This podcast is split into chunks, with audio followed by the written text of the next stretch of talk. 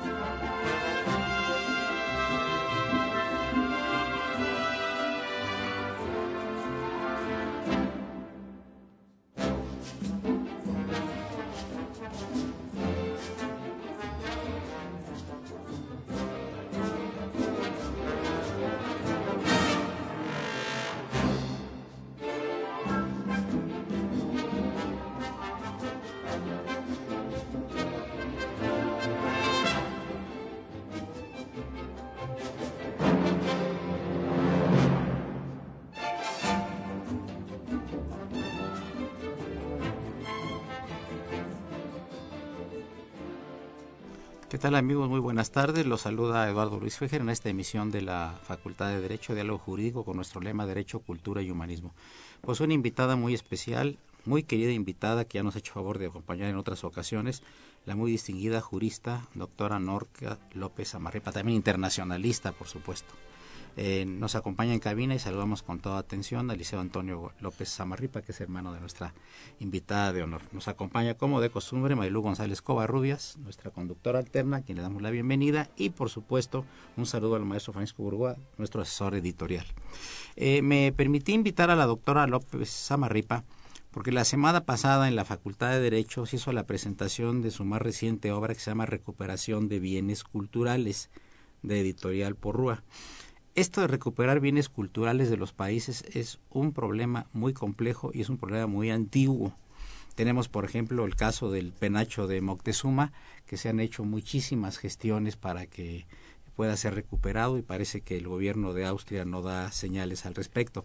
Y luego tenemos que el código mendocino, que el código florentino, una serie de cosas eh, prehispánicas posteriores a durante el virreinato, etcétera, que son maravillosas y en este en este libro particularmente interesante que fue presentado la semana pasada trata todos estos temas eh, todos temas y problemas amigos del auditorio pero por supuesto como buena jurista todo refiriéndolo al marco jurídico. Si nada sale fuera de la ley de estos bienes culturales no en, el, en la presentación del libro Recuperación de Bienes Culturales, que fue la semana pasada, el 18 de marzo concretamente, eh, los comentaristas fueron la nuestra digna directora de la Facultad de Derecho, la doctora María Lueva Castillo de Rivas. Nos acompañó el abogado general Luis Raúl González Pérez, la distinguida eh, política y jurista y economista diputada María los Ángeles Moreno Uriegas, la doctora Graciela Mota Botella, que esperemos que venga en breve, y el doctor Aquilino Vázquez García. Me gustó mucho la presentación, hubo mucha gente, más de 300 personas en el evento, en el aula Jacinto Payares, nadie se paró en las horas intermedias, estuvo muy interesante y, esto para dar pie al inicio del programa me recordó lo siguiente, cayó en mis manos, amigos del auditorio y eh, Norca y este Marilú, eh, un libro de un señor Enrique Amorim que escribe él que en los años, que era, amigo y admirador de García Lorca. Él era Montevideo, de Montevideo, pero cuando supo que Lorca iba, en los años 30, iba a hacer una gira por Buenos Aires, él fue el anfitrión, porque era un hombre muy rico, y además muy dado a la poesía y a la novela y al cuento. Y en, sus, eh, en, en este libro habla de que él desenterró los huesos de Lorca e hizo una ceremonia en la frontera entre Argentina y Uruguay y delante de mucha gente hizo el entierro supuestamente de los huesos de Lorca. quién sabe sea ficción, quién sabe sea mentira. En la actualidad siguen buscando los huesos en Biznar, este es en Andalucía, de este gran poeta lírico extraordinario que lo fue Lorca y que tuvo una muerte, muerte trágica a principios de la Guerra Civil Española. ¿Qué nos podría decir Lorca López, López Abarripa al respecto? Ay, muchas gracias. Primero agradecerte la invitación, Eduardo Luis. Siempre es un placer estar en este programa contigo, con Marilu. Eh, siempre de veras es un, un placer venir a platicar. En este caso de este libro que en efecto es una de las recientes obras, que es parte de tres eh, libros, una trilogía que empecé a publicar hace ya algunos ayeres. Y me refiero a esto de la recuperación de bienes culturales, que es uno de los problemas actuales que va en crecimiento, desgraciadamente. Pero, a ver, regresando a tu pregunta eh, de García Lorca, y, ya yo sé por qué la haces, dentro de este libro, para referirme a la importancia que tiene la identidad dentro de todo lo que es la recuperación de bienes culturales, pues hago referencia a la ley de la memoria histórica que eh, España sacó en los, eh, hace recientemente, precisamente para recuperar todo el pasado, una conciliación con su pasado, y una de las búsquedas que se ha hecho, eh, bueno, incansablemente con cualquier cantidad de euros, de miles de euros invertidos, eh, es el rescate del cuerpo o los huesos de Federico García Lorca. No se han encontrado hasta la fecha, se compraron varias hectáreas donde supuestamente eh, los testimonios que dieron porque fueron llamados a la corte, eh, personas que enterraron a Federico García Lorca, el, el, manolillo que le decían eh, un apodo a una persona, bueno, fueron llamadas y bajo su testimonio compraron la finca de Biznar, compraron el Alfacar, compraron varias propiedades y porque bueno, se, hasta el hartazgo ha estado la fotografía en los diarios, el país de ese olivo ¿verdad? Ese árbol olivo donde supuestamente se enterraron los, los huesos, o bueno, el cuerpo en aquel, en aquel fatídico 1900, creo que fue 36, cuando sucedió todo esto. Y bueno, resulta que no fueron encontrados. Pero los, los, familiares, los familiares de Federico García Lorca impiden, eh, que no quieren volver un circo mediático esa situación, sin embargo, hay otros desaparecidos. Lo que quiere el gobierno español es una reconciliación con su pasado. Esto nos habla, y por eso lo puse en este libro, de la importancia que es nuestro pasado. ¿Y cómo lo podemos tener? Bueno, pues a través de todo lo que son bienes. Yo siempre he dicho, Eduardo Luis, eh, Marilú, que los bienes eh, arqueológicos, históricos, pues son unas vasijas de los sentimientos del hombre por el paso del tiempo. Entonces, es de suma importancia y, está muy correlacionado con nuestra eh, identidad. Eh, todo esto, imagínate la importancia de encontrar los restos del más célebre poeta, de, el más célebre, el más buscado y el más desaparecido de todos los tiempos. Sigue siendo un ícono para, para el Estado español. Entonces, bueno, eh, ellos han reconciliado, eh, o sea, con esa ley de memoria histórica. También Chile, el, país, eh, hizo lo mismo, exhumó los de Jara, Jara los, los, huesos de, para darle una muerte digna. Y así lo han hecho muchos países con personas que han sido desaparecidas por abusos, genocidios, en fin. Aquí lo que nos está tratando de decir toda esta ley es la identidad. Y vuelvo a lo mismo, identidad, identidad. Y nosotros, eh, Eduardo Luis, bien lo decías hace un rato, tenemos mucha obra, tenemos muchos bienes culturales que forman parte de nuestros acervos y que forman parte de nuestra identidad y que se han perdido. Tú hacías el comentario del penacho de Moctezuma, que yo voy a hacer aquí una precisión. Cuando el penacho de Moctezuma, que también lo expongo en este libro de recuperación de bienes culturales, eh, fue un regalo que Moctezuma le hace a Hernán Cortés. Hernán Cortés se lo regala a Carlos V y Carlos V al de Austria. El Estado mexicano no puede pedir la recuperación de ese penacho porque no estaba el Estado-nación constituido. Entonces, no podemos hacer una reclamación oficial y lo saben, o sea, lo sabemos perfectamente bien los juristas. Sea también eh, hasta el hartazgo se ha publicado y publicado, pero es más circo mediático que realmente las gestiones que sean, que bien lo decías tú, de lo que ha hecho el Estado mexicano. Lo, lo puede, lo puede solicitar como un como algo que nos pertenece, pero no, no oficialmente, porque no estaba el Estado mexicano constituido, vuelvo a repetirte. Sin embargo, es una identidad. Eh, no se ha regresado porque, porque los austriacos dijeron que eh, comprendían cuál era toda la importancia de ese penacho para nosotros.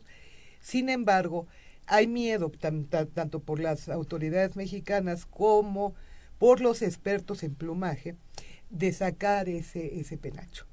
¿sí? Allá en Austria lo tienen y quiero decirte que son mexicanos quienes van a darle, digamos, la el mantenimiento, vamos a llamarle así que está mal dicho, es la restauración, eh, la conservación de ese bien. Son mexicanos expertos en plumaje. Ese es el convenio que se tiene.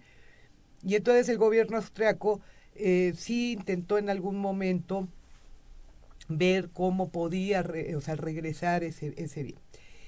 Jurídicamente se han perdido muchísimos bienes porque la ley, eh, un, un, tema que yo expongo con mucha claridad en este, en este libro, es que no todos los bienes que nos dicen que es patrimonio de la nación son patrimonio, porque muchos, acuérdate que la ley se expide en 1972 la ley no es retroactiva. Entonces quedaron desprotegidos muchísimos bienes. Benito Juárez hizo varios bandos, a través de geografía y estadística, hizo varios bandos de prohibición precisamente por un término que utilizan que es saqueo. En efecto, hubo saqueo en, y uno de nuestros primeros saqueadores fue Lorenzo Buturini. Sin embargo, eran eh, eh, cada día este, este pues esta afición por, por, el, por el arte, por, por, por poseer, son tesoros, se ha, con la globalización, se ha acrecentado. Y ahorita estamos en riesgos tremendos. Amigos, llegamos a la primera parte del, del programa. Eh, se, se, encuentra la doctora Norque López Amarripa. Estamos hablando de recuperación de bienes culturales. Nos acompaña Maylú González Covarrubia, nuestra conductora alterna, y de invitado en cabina el licenciado, Antonio López Amarripa. Soy Eduardo Luis Fejer. Continuamos en un momento. Gracias.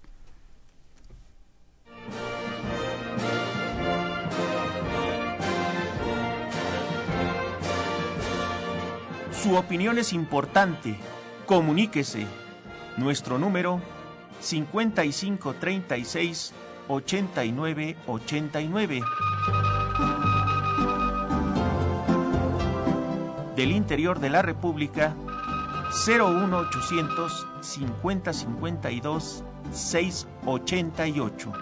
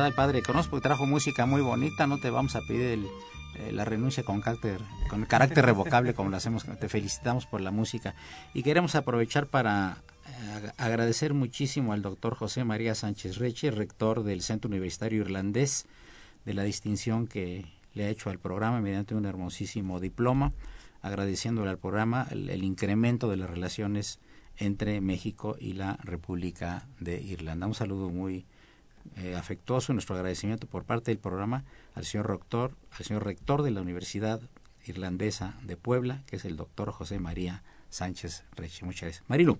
Sí, yo quería recordarles a nuestros amigos los teléfonos en cabina 55 36 89 89 y la da sin costo 01800 50 52 688.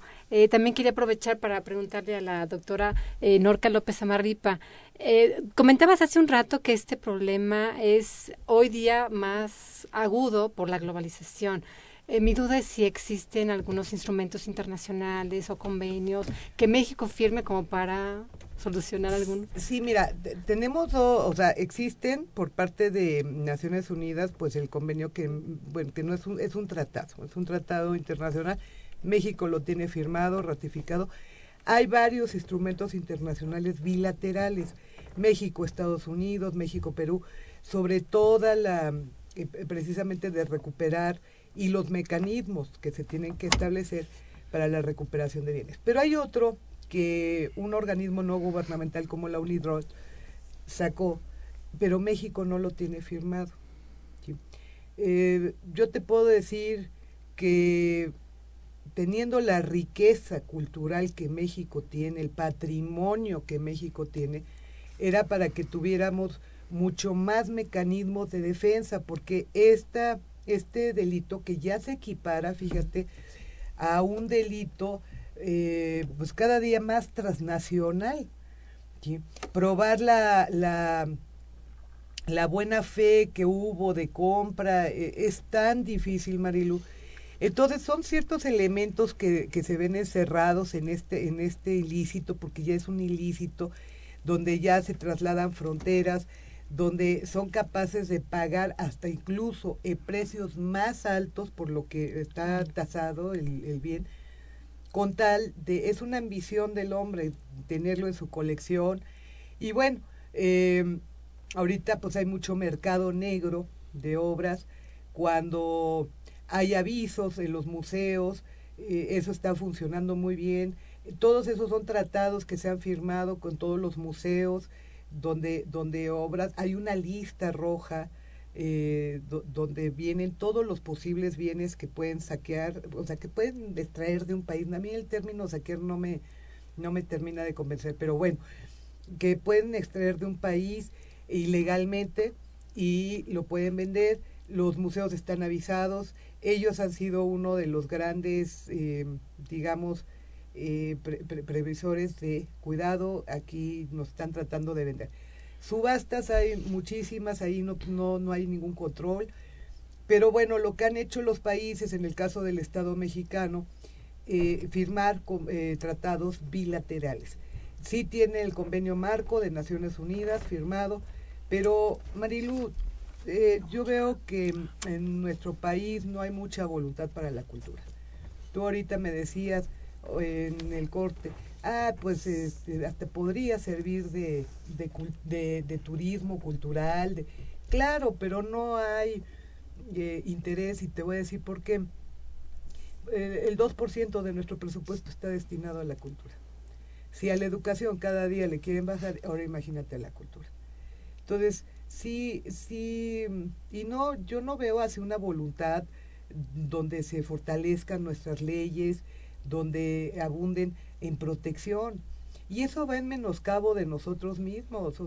Una, un bien es una identidad, es un momento, es un signo, un momento. O sea, nos dice tanta mm, cosa, historia, eh, lo que estaba sucediendo en ese momento, es un, referente. Entonces, qué lamentable que, eh, pues bueno, el mundo se está viendo ante, ante este, este problema transnacional y que cada día menoscaba más a los países con gran riqueza de patrimonio cultural. A mí me llamaba mucho la atención ahorita que mencionabas esta idea de la recuperación de la historia, ¿no? así el papel que juegan los bienes culturales como un mecanismo, ¿no? Para esa eh, reconstrucción. En ese sentido, ¿cuáles serían, a tu juicio, esos bienes eh, culturales que México podrían servir, digamos, como para hacer ese esa recuperación? Esa recuperación, ese pues simplemente el referente que yo pongo, bueno, pues es el penacho de Moctezuma, que sabemos que no, o sea, México no lo va a obtener, eh, porque, porque no puede haber una reclamación oficial. Sin embargo, si hubiera buena voluntad por parte de Austria, que bueno, yo dudaría, aquí misma yo me contesto en traerlo, ¿no, porque, pues, pues bueno, ¿Cuál es el miedo, digamos, de las autoridades austriacas? No, yo te lo voy a decir, pues, eh, eh ¿cuál sería mi miedo? Que se vaya, que se vaya a falsificar, eh, que al rato aparezca en colecciones privadas, sí me explicó, algo que representa eh, un, un momento, una historia, un tiempo, una riqueza, una cultura, completamente de ahí partimos. Oye, o que se desmorone. Eh, o que se desmorone. hay pues, 500 años, 600 años. Y hay expertos, hay expertos en plumaje que han ido y, prefieren dejarlo allá.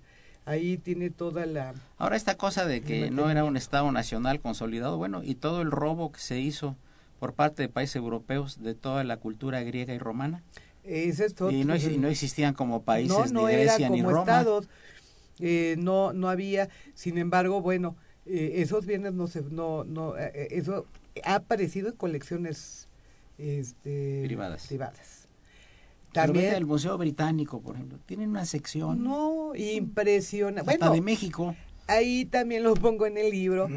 Tiene el museo británico tiene la primera pieza que se tiene conocimiento que fue tallada este, de una pareja teniendo relaciones fálica completamente la es la primera, la primera pieza que se tiene conocimiento. ¿Y sabes dónde la recuperaron? Eh, unos beduinos en una, en una subasta. Imagínate, y lo compra. ¿Y de dónde era la pieza? La, la, la, pieza fue, eh, eh, era, era, creo que el autor, no se tiene mucha referencia, pero creo que era de Judea. Una, sí, es la primera. La, sí. bueno, unos beduinos la encuentran, se la llevan a una a una, pues era, como una venta de, un mercado de pulgas y ahí dos arqueólogos dijeron, a ver, a ver, esto, o sea, que esto debe de valer mucho, y la compraron. La empezaron a estudiar y resulta que era la primera, la primera piedra. La compra, la compra el Museo Británico, por eso viene el referente. Y entonces está exhibida ahí.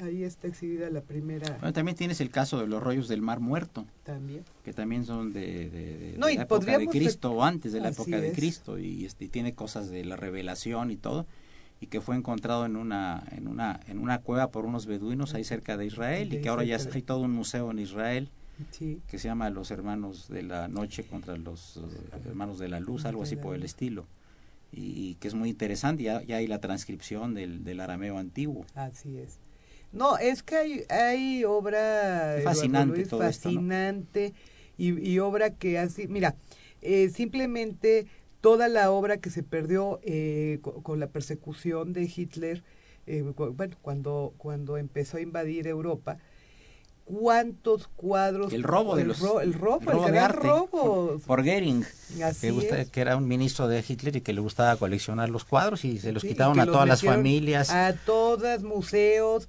eh, bueno, no nos vayamos a esas épocas, simplemente ahora lo que pasó en Irak con la invasión. Ah, claro.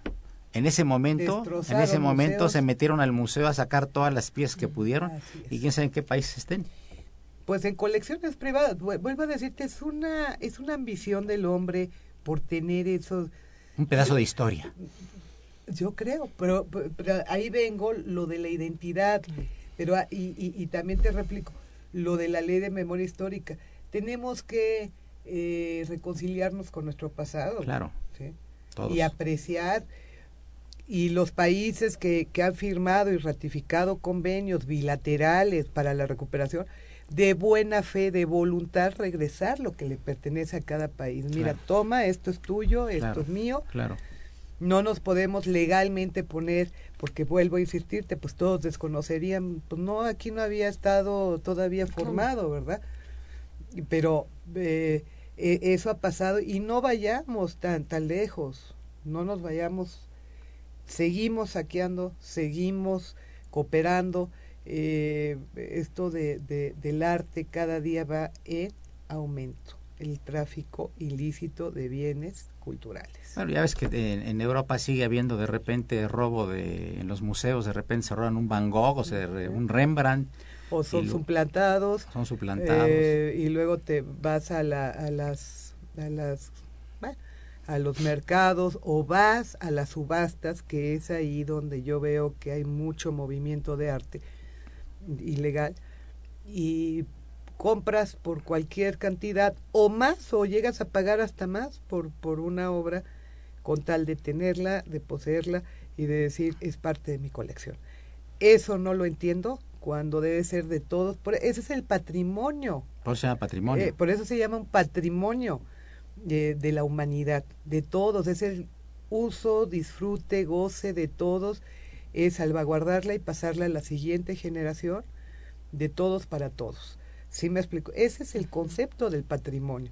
No es cuidar, acrecentar, preservar, salvaguardar y pasar a la siguiente generación.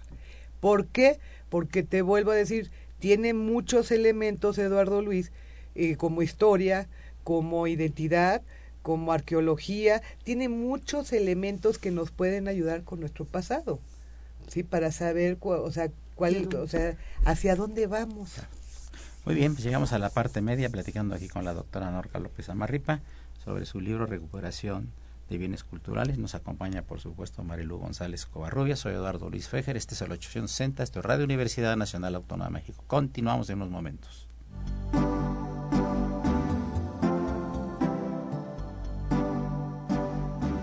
Está usted escuchando Diálogo Jurídico, Derecho, Cultura y Humanismo.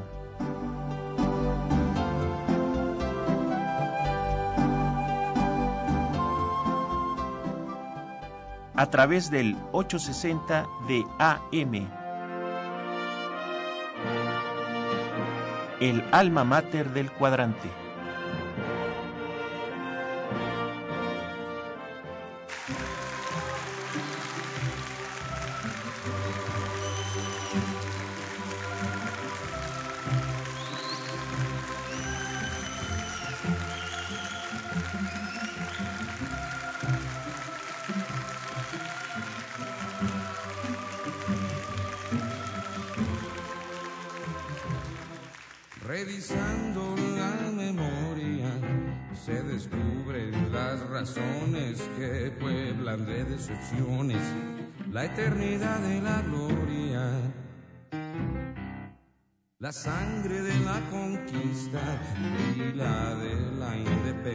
La intervención, la opulencia, son tradición o bien vista. Cada quien en su terreno, cada chango a su mecate, quedan son tan memorable si Juárez no hubiera muerto, cuando un alma sale en voz de su propia salvación, le corta la inspiración, no saber dónde está Dios. Se lo esconden las personas, las paredes las leyendas, las terrenales ofrendas que se confiesan a solas. Cada quien en su terreno, cada chango a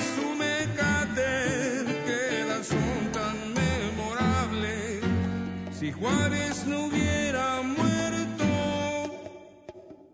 bendigo a las libertades. Continuamos, amigo, platicando con la doctora Norca López Amarripa sobre recuperación de bienes culturales. Y estábamos aquí en cabina platicando, mientras escuchábamos, nos deleitamos con la magnífica música que por fin en años trajo el padre Cronos, sobre el tema Xochimilco, que es patrimonio de la humanidad y que una defensora desde hace muchos años de este patrimonio lo es Norca. Le paso el micrófono a Marilu. Sí, Norca, eh, tú en varias ocasiones, hay, tanto en la Facultad de Derecho, has realizado conferencias, invitado expertos, precisamente para abordar este tema de la recuperación de Xochimilco como uno de los bienes patrimonio de la humanidad. ¿Qué nos podrías decir al respecto? Sí, mira, Xochimilco actualmente, desafortunadamente, se encuentra en una lista de riesgo. Naciones Unidas, a través de la UNESCO, que es eh, tenemos la gran, eh, el, gran eh, Tratado Internacional de la UNESCO sobre la Declaratoria del Patrimonio de la Humanidad. Entonces, bueno, se fueron inscribiendo los bienes, hay una lista, pero cuando los bienes no son cuidados, salvaguardados y todo, pueden entrar en una lista en riesgo. Esa lista la administra Naciones Unidas a través de la UNESCO y son bienes en riesgo, pero no es solamente de que le digan al país, oye, estás en riesgo de perder la declaratoria, sino que dan la ayuda, dan una, una ayuda económica, económica eh, precisamente para rescatar ese bien se, se mantenga para la siguiente generación. Esa es una de las, de, de las cuestiones primordiales que es eh, haber declarado el patrimonio de la humanidad. También es una figura compensatoria, como yo les decía de la ley de, de, española que salió sobre la, la identidad. México firma y, y, bueno, el mundo cuando declara a través de Naciones Unidas la, la cuando hace la declaratoria sobre la protección del patrimonio, está compensando a la humanidad, le está dando a la humanidad eh, un resguardo impresionante. Todo, todo, fíjate, fue la luna, cuerpos celestes, fue el mar, con beneficios, porque dicen es un, eh, eh, o sea, es, es no pecuniario, no, sí, hay beneficios, hay beneficios para la, las generaciones. El uso del mar, sí, hay desafortunadamente mucha, muchos países que no tienen que no son ribereños, ¿sí? Y entonces ahora a través de, después de las 12, 24 y 200 millas marítimas, sigue una zona declarada Patrimonio de la Humanidad. Ahí todos los países pueden participar. La luna se y cuerpo celeste se declara precisamente para evitar eh, que países se apoderaran de, de este de, de, bueno pues de estos astros y todo el patrimonio como una, una gran responsabilidad que le dan a la humanidad y que, o sea, es de todos, el disfrute es para todos y que pase salvaguardarlo para otra generación y que disfrute de ese bien y otras generaciones. Bueno, eh, dentro de esa gran declaratoria, pues está eh, precisamente todo lo que son parques eh, naturales, como el Parque Yellow de, en Estados Unidos, eh, bueno, Xochimilco fue declarado patrimonio. México tiene una ciudad universitaria. Ciudad universitaria. Bueno, aquí hay una lista impresionante. Creo que es la segunda o tercer país del mundo que tiene más eh, patrimonios de la humanidad. Tercero, es correcto, Eduardo. Guanajuato. Guanajuato. Eh, Miguel Allende. bueno, Michoacán, que también ya está en lista, todo el centro, todo el centro, desafortunadamente por todo lo que está pasando. Pues, entonces es no menoscabarlo eh, sí, acrecentarlo, salvaguardarlo y pasarlo a la siguiente generación. ¿Qué ha pasado con Xochimilco? Bueno, pues ha caído en un abandono terrible. Ha habido ayuda. Yo me, me convertí en una de las voces de, de San Pedro, de, porque, porque yo veo que los habitantes quieren rescatar ese, e, e, e, esa eh, transformación que han hecho, urbanización de Xochimilco con ansias, todo lo quieren urbanizar. Y esa es una conservación, bueno, entra en una lista de riesgo de perder la declaratoria. Empiezan los países a ayudar, como fue el caso de Francia.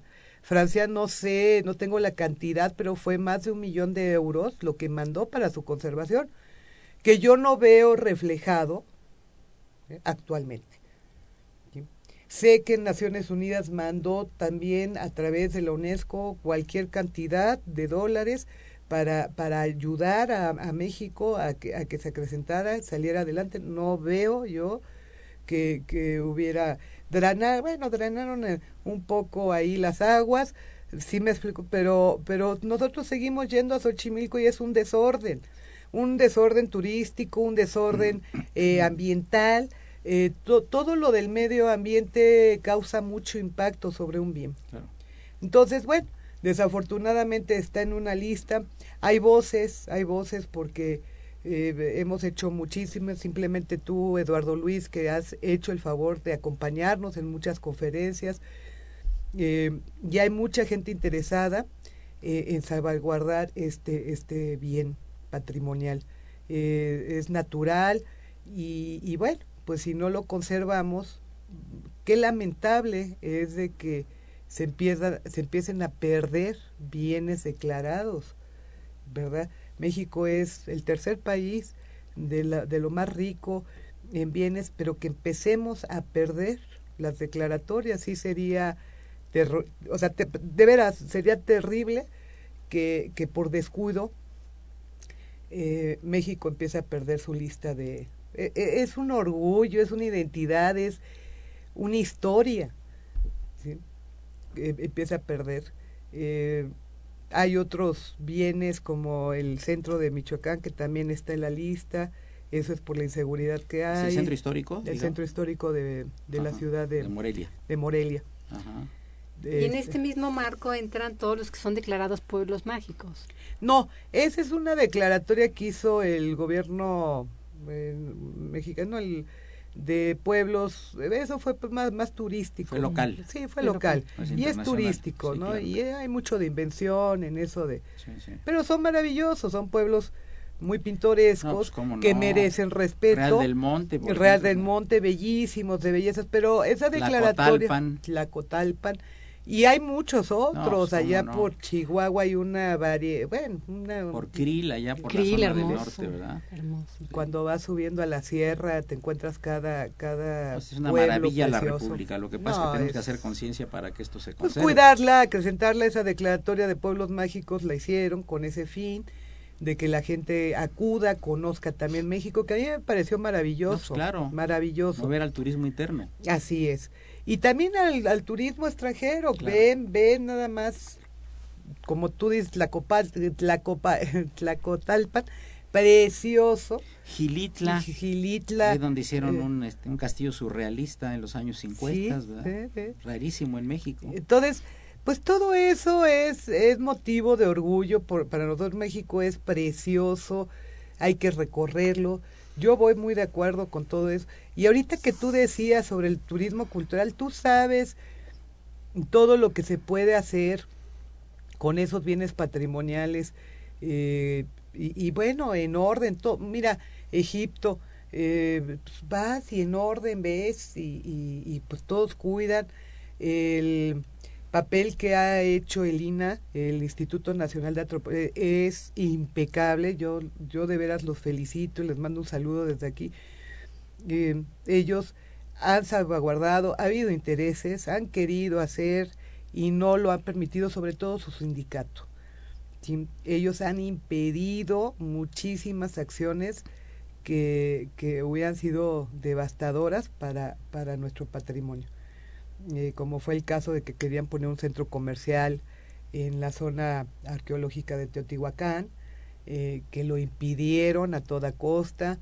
Eh, en fin, eh, lo que ya no pudieron impedir fue destrucción, pero no está declarado, pero es patrimonio de la nación, de los murales de, de del Casino de la Selva en Cuernavaca, Claro. que fue desastroso. Eh, tú sabes la identidad que había ahí, pero bueno.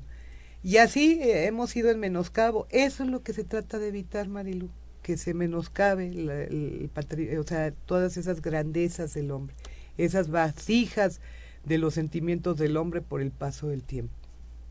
¿Y qué me dices de los códices? Bueno, pues, o sea, que cuál- cu- cuáles todos han sido también muchos sacados, Están en Europa. exhibidos. Eh, mira, hubo una hubo una gran exposición en Nueva York, en el Metropolitan, que luego vino a México, que fue eh, precisamente en la época de Carlos Salinas de Gortari. Eh, no recuerdo el nombre de esta exposición. Yo en Nueva York vi unos códices impresionantes que, o sea, eh, nacionales, pues, mexicanos. Y luego Eduardo Luis, cuando viene a México, que, que fue en antropología toda esta, no recuerdo cómo se llamó, pero fue una gran exhibición, esos códices no entraron por el temor de que ya no pudieran volver a salir. Los coleccionistas privados dijeron no. Y no solamente códices, muchas obras hermosas, que qué orgullo hubiera sido que los mexicanos puedan apreciar, pero tienen miedo precisamente por la ley del 72 que ya eh, eh, evita todo eh, el, el, sacar eso, eso ya está declarado, ya todo está declarado patrimonio de la nación. Sin embargo, pues hay bienes que salieron antes y pues esos ya quedaron desprotegidos, la ley no es retroactiva. Y entonces ya para finalizar el, penúltimo este segmento de este programa, hablabas mucho de las de las casas de subastas, ¿no? Como Christie, Sotheby's, en Nueva York, en Londres, etcétera. Eh, pues, ¿quién tiene una factura de un este De, una cosa precolombina o una cosa griega o romana? Ah, ese es el tráfico ilícito de bienes. Eso es el, el es que lo retrato de Napoleón de tal cosa. Pues, sí, ¿verdad? O la bueno, como se encontró la roseta eh, egipcia. egipcia y con un tercer idioma que era el de los gringos. De Lord Carnarvon. de Lord Carnarvon, ¿no? Sí, sí, sí, aquí estuvo eh, el tercer idioma que le pusieron, ¿no? El, inglés. Aquí ganó fulano la guerra también. Sí. Y bueno, ya esa es parte, como lo expongo en, la, eh, en, este libro, eh, ya también es cultura. Sí, claro. Ya forma parte, así como la, no es de que le hayan desgraciado, ¿no? Bueno, ya forma parte. Eso es lo que tenemos que conservar, acrecentar. que qué mejor que fuera en su estado natural, ¿sí? Como se dio, o bien como se creó. Claro. Que es el caso de Xochimilco. Es un, eh, es un eh, bien natural que fue creado por la naturaleza. Entonces, que se conservara tal cual. Sin embargo, bueno, pues ha sido alterado por el hombre. Eh, y, la contaminación, el impacto ambiental, todo eso. Crecimiento demográfico. es impresionante las visitas que hacen para allá, el desorden de basura, los desagües, en fin, todo eso. Continuamos amigos en el último segmento de Diálogo Jurídico. Está con nosotros Norca López Amarripa. Gracias.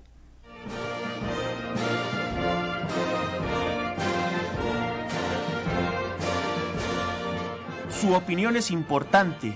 Comuníquese. Nuestro número 5536 8989. Del interior de la República 01800 5052 688.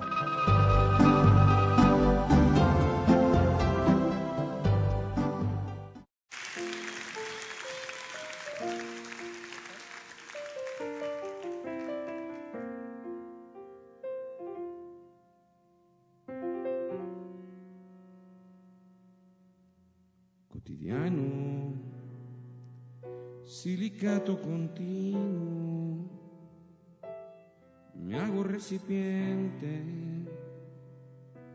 del mar de las pisadas que apuntan la existencia.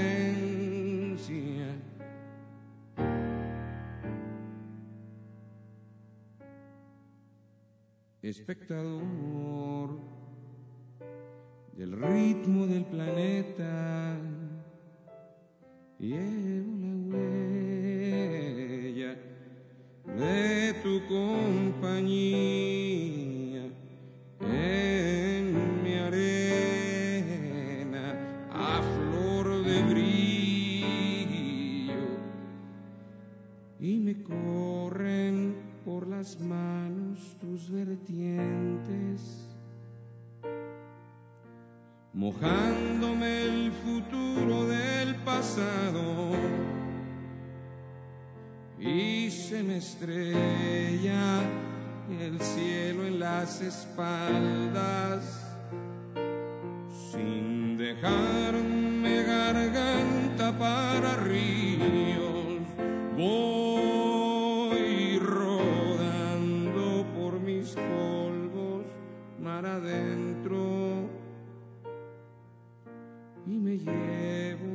Entre cristales tu silueta.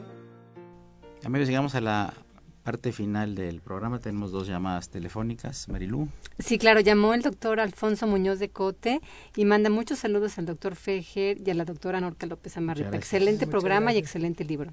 Gracias. También tenemos una llamada del maestro Martín Weinstein. Manda muchas felicitaciones al programa y al panel. El tema de la recuperación de los bienes patrimonio de la humanidad es de suma importancia y manda muchas felicitaciones a la maestra López Amarripa y al maestro Fejer. Yo Ah, quería muchas preguntarte, eh, Gracias a los dos, ¿desde cuándo te nació el deseo por escribir este libro y sobre todo por el tema de la recuperación de los bienes culturales? ¿Desde cuándo? Mira, eh, algo que... ¿O a qué se debe? eh, no, ahí te va. Algo que dijo eh, la señora directora de nuestra facultad, la doctora María Leoba, fue muy, muy, cierto de que eh, ella me conoció desde que yo estaba haciendo mi tesis doctoral y que ya era tema de, patrimonio. Es, es- es muy cierto. Mira, ¿cuándo me surge la, el interés por, este, por esta línea de investigación? Tú sabes que mi línea fuerte de investigación pues es el derecho internacional en general.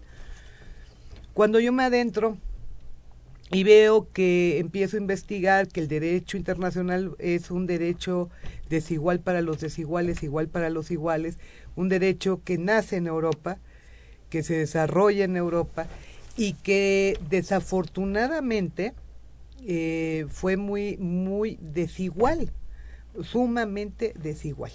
¿sí? Entonces resulta que, bueno, voy, voy, voy investigando y mi, mi, tesis doctoral precisamente la, eh, hablo del patrimonio de la humanidad. Eh, hablo de todo, del, de cómo el, al declarar ese patrimonio de la humanidad, los, todo lo que son los monumentos históricos, arqueológicos, patrimonio de la humanidad, se compensa el término y se compensa a la humanidad como, como los habitantes de este planeta. Y entonces se les, se les está dando otra, otra equiparación, ¿no? Eh, era muy deshumano, este derecho eh, era sumamente deshumano, deshumanizado, perdón.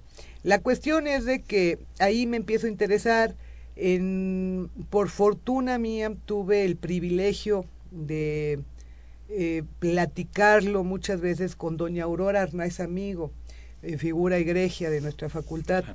Y entonces e- ella me anima y me dice, Norca, estás tocando un hilo negro dentro del derecho internacional, estás tocando una fibra, una laguna, que así lo hace, así lo expuso cuando me hizo el, el gran honor de prologar mi libro, mi primer libro en esta línea de investigación.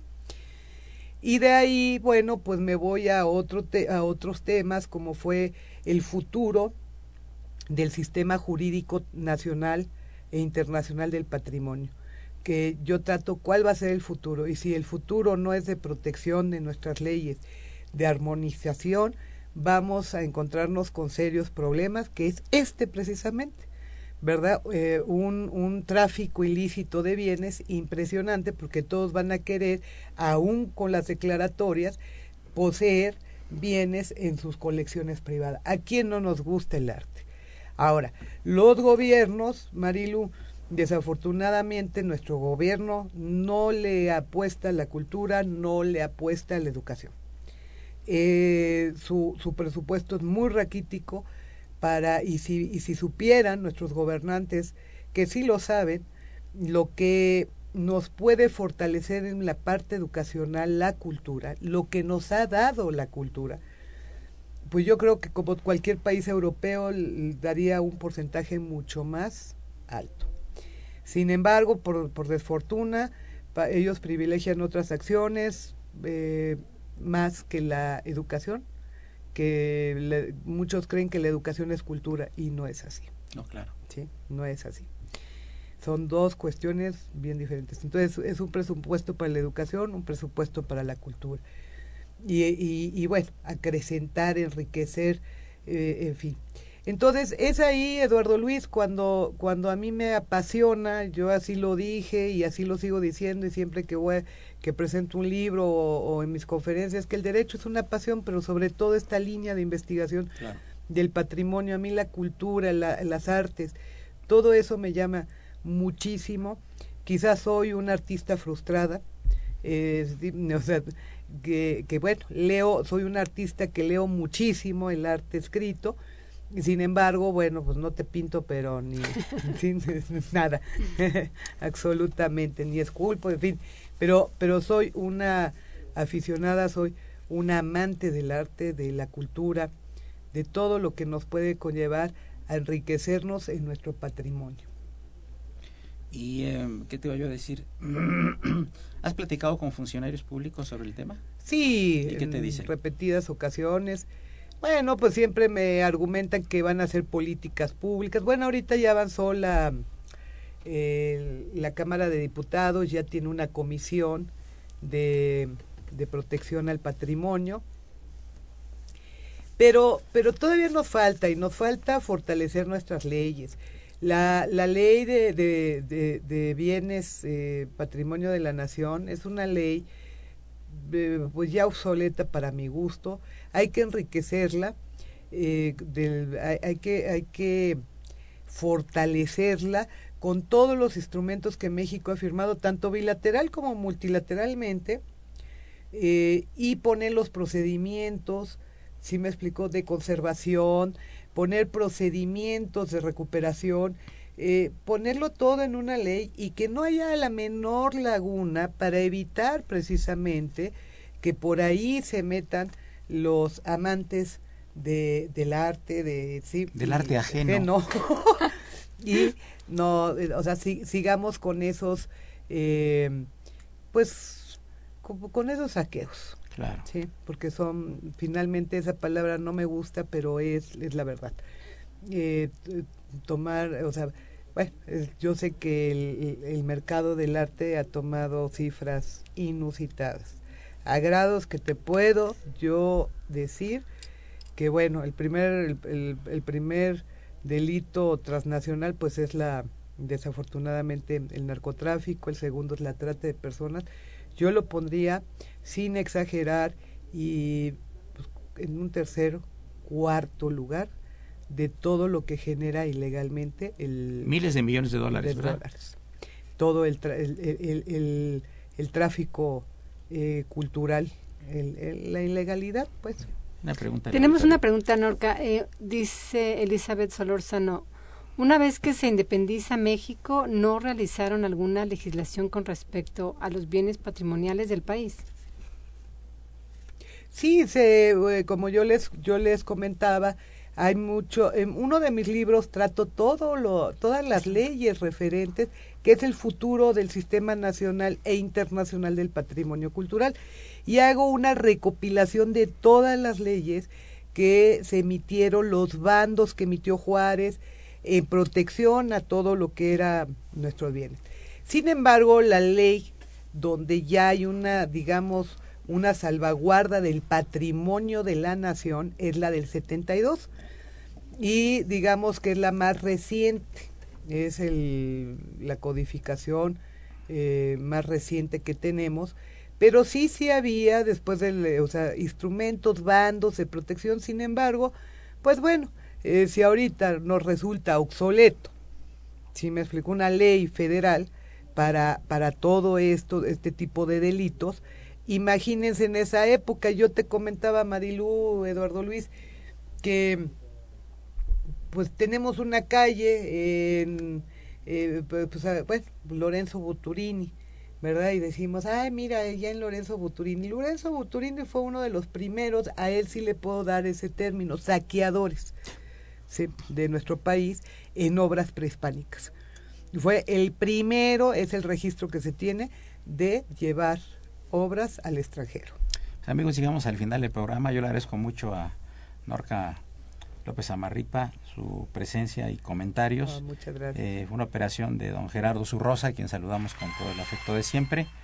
La grata imagen siempre presente del padre Cronos, don Francisco Trejo, a quien saludamos también con afecto.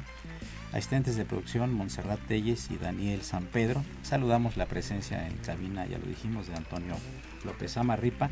Y por supuesto, mi agradecimiento a Marilú González Cobarrios, nuestra conductora alterna, y un saludo a nuestro asesor editorial, Francisco Burgoa. Y ya se acerca la María Calas de la radio, que es la gran Bárbara Esquetino. Tenemos una María Calas de Calas. la radio. No, pues, Qué bueno. muchas gracias por la invitación, muchas gracias Marilú, al padre Cronos y a todo el equipo. Muchas gracias por la invitación. Felicidades a todos, muy buenas tardes y continúen el 860, esto es Radio Universidad Nacional Autónoma de México.